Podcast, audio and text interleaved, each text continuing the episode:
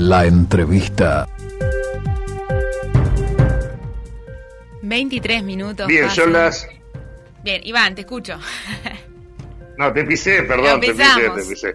No, Está bien. Eh, 7.23, sí, de la, de la mañana de este sábado. Y bueno, habíamos anunciado eh, la entrevista mm, eh, con una, una persona eh, que nos interesaba charlar con ella, ¿verdad? Eh, es doctor en Economía por la Universidad de Sevilla, es máster en Administración Pública, en Macroeconomía de la Universidad de Harvard, o sea, un amplísimo currículum eh, que respalda al doctor Enrique, eh, doctor en Economía, Enrique Pejos, que en la actualidad director eh, de UTE y que va a estar con nosotros en eh, La Voz de la Mañana. Nos saluda Iván Murel junto con Anaía Severo. Eh, le damos las gracias por atenderlo. Muy buenos días. Buenos días, Iván. Buenos días, Anaí. Eh, y a la audiencia también. Mis mejores deseos. Eh, ¿Le puedo pedir un favor? Así, así este, termina un programa también de los sábados, un profesor que siempre escucho, pero él termina diciendo sea feliz. Este, no le voy a dar el, número, el nombre, no, pero ustedes lo conocen. Este, yo le puedo pedir un favor, Iván y Anaía Sí, sí. para, para empezar, ¿verdad? Es decir, no para terminar. Así que, si usted me lo permite, se lo pido. Claro que sí. Perfecto. Adelante. Muy bien, muy bien. Por, fa- por Este, favor, bajen bueno. el cambio. Con esa, con esa presentación que me hacen, me ponen la vara muy alta. Bajen un cambio, hablemos más este, como lo que soy, un, un cabildante que se le encargó de estar este, representando a Cabildo Abierto en, en, en uno de los entes y, y- y eso es todo, no, no, no hay mucho más. Así que igual les agradezco, pero bajen un cambio, por favor. Si no me comprometen mucho a, a subir yo. No, no hay problema. Eh, a ver, igual queríamos, este, para la gente que no lo conoce, eh, eh, presentarlo, ¿verdad? Porque siempre es bueno mostrarle a la gente cuál es el respaldo eh, de, la formación que tiene aquella persona que está cumpliendo un rol tan importante como que usted cumple dentro de una empresa como usted. Eh, a ver, eh, Enrique, la, pregunta para usted es, es en el arranque. Eh, usted ha salido a, a la prensa reclamando eh, y denunciando todo lo que pasó con Gas Allao. Y la gente que no tiene conocimiento, mucho conocimiento de lo que pasó, usted hay una, un título de prensa que dice Gas Allao fue un voluntarismo fracasado. Claro, voluntarismo que nos costó dinero a todos los uruguayos.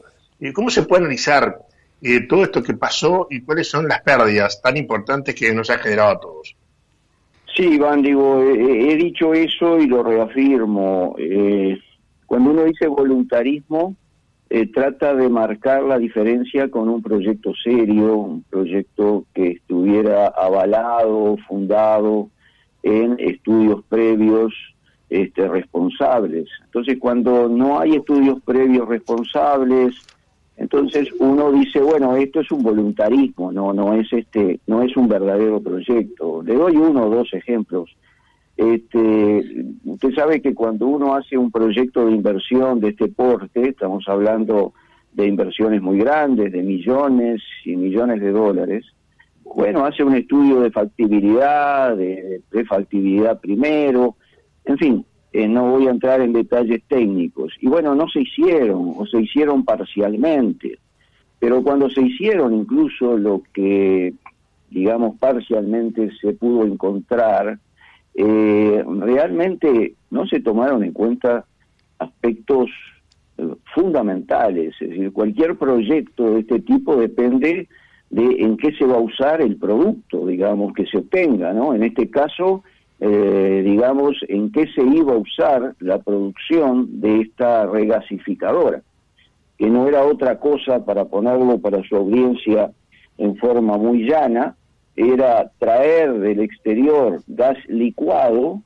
tener un barco permanentemente anclado en un muelle que vendría a ser una especie de fábrica flotante y que otros barcos fueran trayendo el gas licuado, se lo transfieren a este barco que está allí, que es la fábrica flotante, y gasifica ese, ese, ese gas licuado, luego a través de, digamos, un gasoducto, se comunica con otro gasoducto que ya cruza el río de la Plata y ahí empiezan los problemas, porque eh, los barcos podían llegar con el gas licuado, pero después que tenemos el gas licuado eh, y lo transformamos a gas, eh, ¿qué, ¿qué hacemos? no Es decir, entonces ahí aparece quién lo va a usar. Y partieron de la base de que el 50% lo iba a usar la Argentina. Y ya se sabía, antes de, hacer ninguna inversión grande, acá hay tres etapas claramente marcadas, pero ya se sabía que Argentina no estaba interesada, no había un interés en firme, como se dice. Eh, se armó un consorcio que nunca se registró, fueron palabras que van y palabras que vienen. Es decir, que ya el 50% de la producción era algo inexistente, con lo cual el 50% del proyecto se caía. Y el otro 50% se suponía que lo iba a usar UTE y ANCAP. Pero eh, UTE, desde un primer momento, dijo, lo uso si lo necesito. Bueno, cosa que después no pasó con los PPA, ¿eh? pero acá hay un paralelismo este, que realmente para un caso se optó, se adoptó una, fórmula y al mismo tiempo dar otro caso se desconoció. Pero en definitiva, resumiendo, lo principal de un proyecto es que contar con demanda eh, no existía. Entonces lo único que existía fue un voluntarismo de realizar determinadas inversiones y contratar determinadas empresas, que eso es lo que yo llamo las las, este, las investigaciones pendientes, que no se han difundido mucho, pero realmente después de ver eh, lo que ha concluido la JUTEP, eh, vemos que no estamos solos, ¿no? Es decir, que, que hay, utilizando prácticamente el mismo material, que es el material que por primera vez se tiene en, en, digamos, en el tema, que es el material producido por una consultoría independiente. Hasta ahora hubieron comisiones, investigadores, y demás, pero eran declaraciones de parte. En cambio, por primera vez ahora se cuenta con el diagnóstico, el informe de una auditoría independiente en la cual nosotros confiamos que sus resultados son ciertos.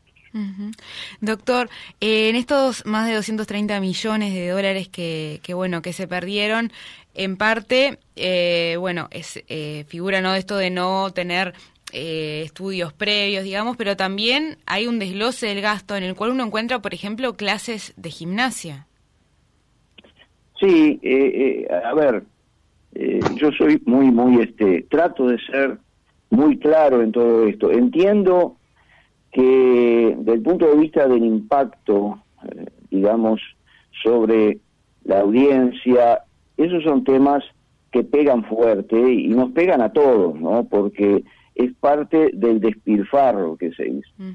Entonces sí, hay este, cursos de capacitación por 250 mil, eh, 250 mil dólares, eh, hay, ya cuando se desarma, digamos, prácticamente lo que iba quedando de ese proyecto que nunca existió, eh, también hubo un convenio colectivo de desvinculación, eh, también hubo, digamos, terceros que individualmente se fueron realmente beneficiando de todo esto, me refiero a los pescadores de eh, Santa Catalina, que no son culpables, pero sí se beneficiaron por el desplazamiento.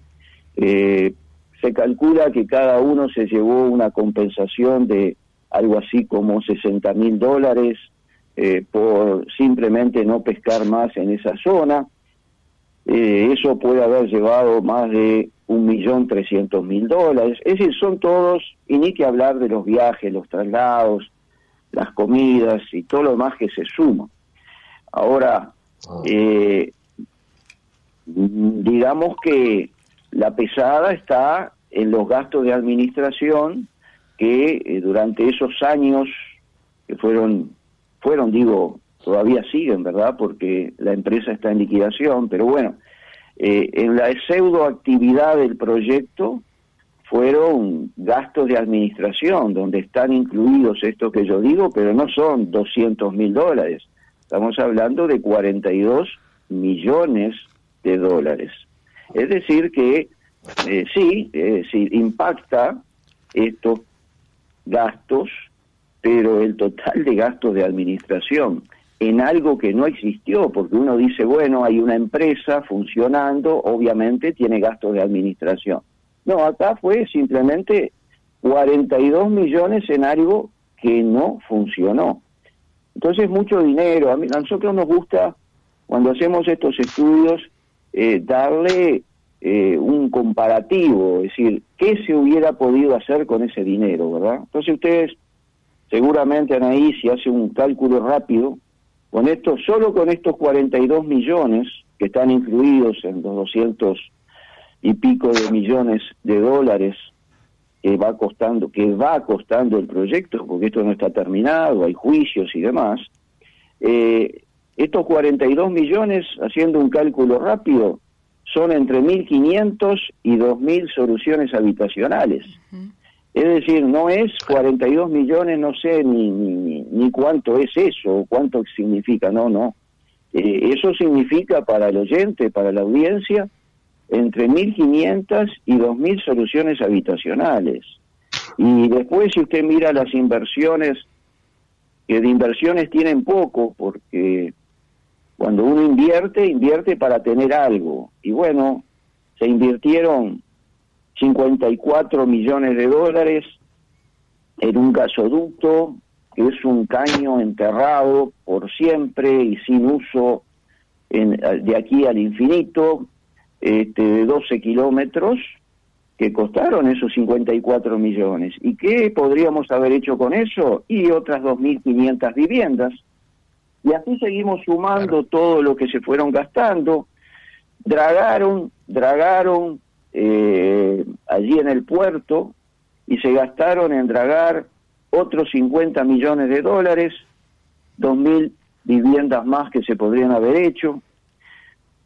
Lo único que se puede ver, por suerte hay algo que se puede ver, hubo algún este legislador que sugirió pensar en no sacar esos 71 pilotes clavados allí en, en la bahía, y eso costó 26 millones de dólares. Redondeando son mil viviendas más, suma y resta y tiene unas cuantas viviendas que se podrían haber hecho con esto. En fin, este, ni hablemos de lo que es el tipo de remuneraciones que obtenían los que estaban en ese pseudo proyecto durante todo ese periodo, ¿no? Entonces digo, sumo y resto y esto es un despilfarro, lo mire por donde lo mire. Y por suerte la JUTEP está opinando algo parecido. Sí, adelante, Iván. No, director, eh, a ver, eh, eh, todo, todo lo que usted manifiesta y más todavía, porque hablamos de despilfarros, gastos superfluos y como usted decía, todo un gasto en base a una operativa que no existía. O sea, esto pasa acá nada más. Es insólito todo esto. Ustedes tienen el respaldo de la FUTEP. ¿Hasta dónde? Hasta dónde el manejo irresponsable y hasta dónde lo delictivo. Yo sé que esto obviamente ustedes lo ponen en manos de la justicia, pero también hay eh, quien está diciendo, bueno, pero acá no pasa nada. Estamos haciendo cosas muy graves, muy graves, en momentos donde hoy se discute por un fondo para acá, para allá de 30 millones de dólares. Y usted está tirando cifras por, este, sobre la mesa que asustan. Digo, ¿hasta dónde una cosa, hasta dónde la otra? ¿Determina solamente la justicia o hay una convicción de parte de ustedes de que esto tiene que terminar en algo y algún responsable tiene que haber, porque si no esto, o sea, que lo sumamos a, a, lo incobrable, es como la empresa, ¿vio? Que dice, bueno, a este no le vas a cobrar nunca más, bueno, déjalo acá de lado, esto es incobrable, esto es a pérdida, no se puede vivir a pérdida. Uruguay no lo puede permitir, por lo menos en, tamaños, volúmenes, porque esto es parte de... Pero ustedes están trabajando con mucha seriedad. ¿Hasta dónde, cómo definimos toda esta situación? Eh, Iván, nosotros empezamos eh, la, es decir, a nosotros nos preocupó desde el día que ingresamos, allá por junio del 2020, eh, dos grandes temas eh, en UTE. Uno era Gasallao. El otro era este, la transformación de la matriz eléctrica a través de los famosos PPA, estos que nos condenan por 15, 20, 30 años a un costo fijo, a pagar aquello que no necesitemos, incluso. Este, entonces esos dos temas los empezamos a investigar. Tuvimos éxito en promover, junto con el doctor Felipe Algorta, eh, que se realizara, como le decía antes, por primera vez una auditoría independiente, profesional, y, y lo logramos, se hizo. Eso se aportó a la justicia y junto con esos aportes nosotros aportamos algo así como 10 centímetros de alto de eh, resoluciones, porque esto, esto para su audiencia eh, tiene que quedar claro, Iván, Anaí.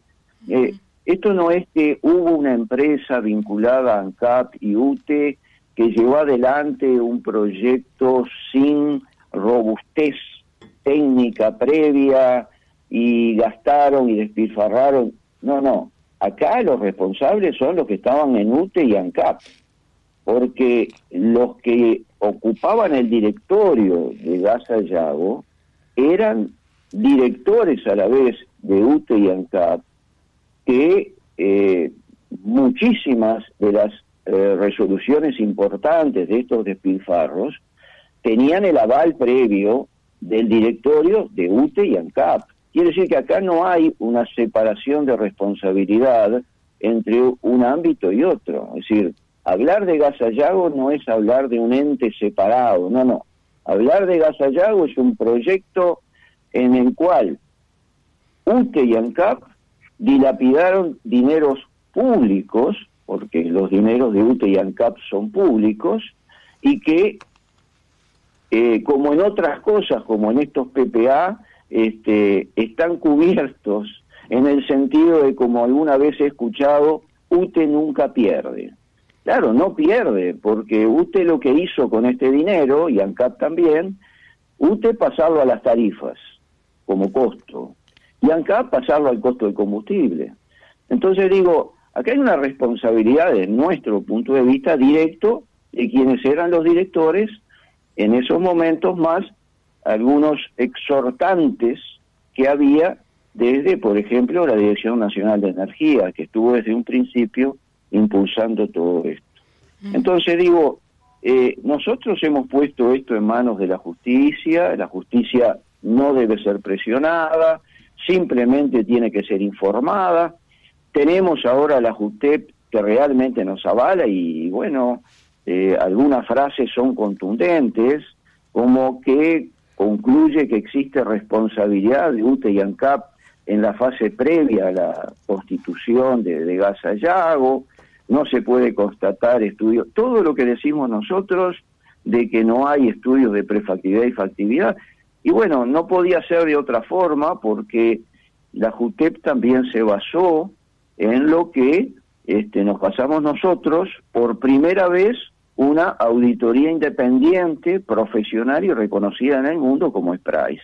Entonces, esa es la gran diferencia, Iván y Anaí, este, que puede haber entre investigaciones previas sobre este tema y lo que existe hoy sobre la mesa de la justicia. Por primera vez, no son declaraciones de una y otra parte, sino que hay alguien independiente que da su diagnóstico y muestra con números, igual que lo hicimos nosotros, el despilfarro. Y evidentemente, en lo que hace a la JUTEP, eh, se manifiesta eh, concluyentemente si este, existe o no este, razón para considerar lo que preguntaba Iván. Este, para la JUTEP es claro que hay una violación a principios básicos, ¿no? Este, sobre buena administración, y que podría aparejar, dice, sanciones. Obviamente la justicia es la que decide, ¿no? Y aclara, sin perjuicio de responsabilidades políticas, civiles y penales. Es decir, la justicia este, está coincidiendo con nosotros y nosotros, obviamente, frente a todo esto, ya era eh, una responsabilidad, una obligación, más allá de que lo hicimos conscientes, denunciarlo frente a la justicia y así lo hicimos. Y hemos puesto allí una cantidad de interrogantes sobre temas que están pendientes de investigación, que van más allá del despilfarro y que tiene que ver con cómo, por ejemplo, y ahí sí entraríamos ya a temas administrativos y hasta civiles y penales, cómo se realizaron las contrataciones de las empresas que se llevaron esos 213 millones. Ahora, director, este, justamente en, todo este despilfarro que usted menciona, que afecta tanto a UTE como a ANCAP, porque como bien lo explicaba usted, Gasallago es un proyecto, bueno, de, de estas, de estos dos entes, en realidad que están asociados, me imagino que, bueno, tiene repercusiones directas y en ello eh, hubo una propuesta que era para tratar de, equilibrar, corrígeme si, me equivoco, para tratar un poco de equilibrar lo que son las tarifas que se cobran a las personas de, de UTE. ¿Cómo, cuéntenos un poco de qué trata este, esa propuesta, por favor. Bueno, esta propuesta eh, está vinculada al otro tema que yo les decía que nos preocupó desde el principio, que es cómo se llegó a este presente que a su vez compromete un futuro eh, por muchos años. Eh, digamos, es muy sencillo, Anaí. Eh, existe lo que yo he catalogado o hemos catalogado como un seguro caro. Se lo explico rápidamente. El cambio de la matriz eléctrica elaborado básicamente por ingenieros con la mejor intención, seguramente, eh, se trata en forma simple de tener energía siempre. Ahora, el tema es eh, si tener energía siempre resulta racionalmente a un costo racional, ¿verdad? Porque digo, eh, a lo mejor a usted, no sé, si le gustan los vehículos, a lo mejor le gusta este, un Porsche y dice, no, mejor me compro un Fiat este, de estos chiquitos. ¿Por qué? Y bueno, porque me cuesta menos, en fin. Este, no es un tema de deseos, igual que en el tema de gas o de voluntarismo, es realmente eh, un tema de última económico-financiero. Entonces, eh, está bien, este, tenemos energía, pero ¿a qué costo? Porque eh, en la medida que uno, y esto en general no se comenta, pero es difícil que un empleado público sujeto, digamos, a autoridad, eh, yo fui funcionario del banco hipotecario durante treinta y pico de años y viví desde auxiliar hasta gerente general. Y bueno, eh, es muy difícil que un empleado público haga algo por voluntad propia, que no tenga cierto respaldo. Entonces uno empieza a tirar del hilo a ver por qué se hizo tanto despilfarro en, en, esto de los PPA que se contrataron. Y encontramos, mire usted, encontramos que allá por el año 2006, mire qué lejos nos tenemos que ir, ¿eh? pero ya era la administración anterior, que estuvo 15 años, en los principios, sacaron un decreto, un decreto 77 barra 2006, 006. Ese decreto es para nosotros un decreto que de alguna forma le daba a todo lo que pasó después razón de ser. Porque ¿qué establecía ese decreto? Usted me va a entender, Anaí, enseguida por qué lo, lo digo y lo vinculo con el presente, o lo que pasó hasta el presente.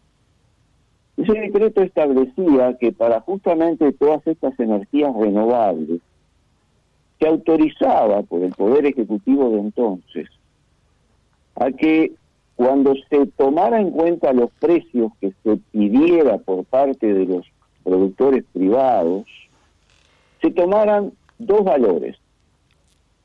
Y esto es realmente muy fuerte. Se tomara el precio de mercado es obvio, ¿no? Si usted va a comprar algo, hace un análisis de mercado rápido en cuánto están las lechugas y las compra en un lugar o las compra en otro. Entonces, eso es lógico, tomar en cuenta el precio de mercado. Pero a eso el decreto le autorizaba a agregarle algo que llamaran como precio de promoción, ilimitado. Entonces digo, ahí yo empiezo a encontrar el fundamento para que los empleados públicos después, amparados en esto, que bueno, es, alguien podría decir en el barrio una patente de corso, ¿no? Entonces aparecieran todos estos PPA y termináramos, por ejemplo, pagando por 15, 20, 30 años 126 dólares el megawatt, que es la unidad de medición de la producción, cuando ese mismo megawatt, esa misma unidad, se la podemos vender con suerte a la Argentina en 28 dólares. Claro. Pero estoy amparado por ese decreto de pagar precios de promoción. Bueno, eso está estimado, este, cuánto cuesta ese precio de promoción, pero lo que es importante que la audiencia sepa es que no le cuesta a UTE, porque el mismo decreto dice que UTE no deberá ser ni beneficiada, y aclara, ni perjudicada. En castellano básico significa que habilita pagar precios de promoción, pero que esos precios de promoción UTE no tiene que cargar con ellos. ¿Y qué puede hacer UTE con eso entonces? Y bueno, que lo pague el que consume la energía. Entonces digo, con una patente de corso así, es hasta difícil administrar bien, ¿no? Es decir, lo que le quiero decir que este tema va mucho más allá, incluso hasta de los directores de UTE, ¿no? Ya es, tiene director, una patente de corso para actuar. Sí, director, el, el tema es, eh, usted hizo un, un, análisis muy amplio y nos quedan cinco minutos de programa.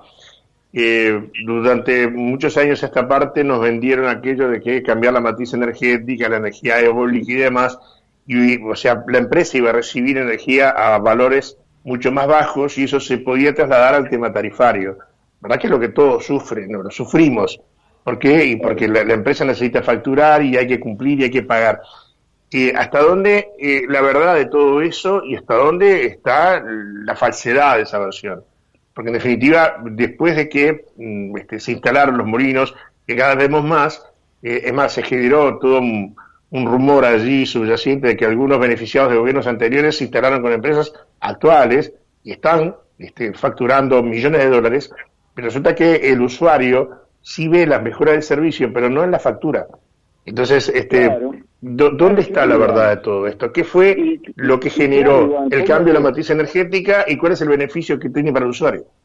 pongámosles en dos minutos que nos deben quedar, pongámosle números nuevamente. A mí me gusta afirmar las cosas con números sobre la mesa. Eh, no me gustan los voluntarismos, pero tampoco me gustan las defensas ideológicas verborrágicas sobre, sobre temas específicos que le duelen al usuario. Yo le digo al usuario de UTE hoy, le digo, ¿sabe qué? ese decreto y lo que se hizo con ese decreto y todo lo que se hace posteriormente hasta hoy, desde el 2006, contratando en la forma que contratamos, significa que este año a las tarifas de UTE, para calcular las tarifas de UTE, hay que incorporarle 511 millones de dólares que se le pagan a todos los, estos eólicos y fotovoltaicos aunque no necesitemos esa energía. Entonces, se paga como un costo fijo, y eso es año tras año. Y le digo más, por todo este, este, este despilfarro también que se está haciendo, durante los últimos años se fueron más de 450, 500 millones de dólares en energía no utilizada, en energía mal exportada, en energía perdida, en definitiva, todo UTE no pierde y el que pierde en definitiva es el usuario.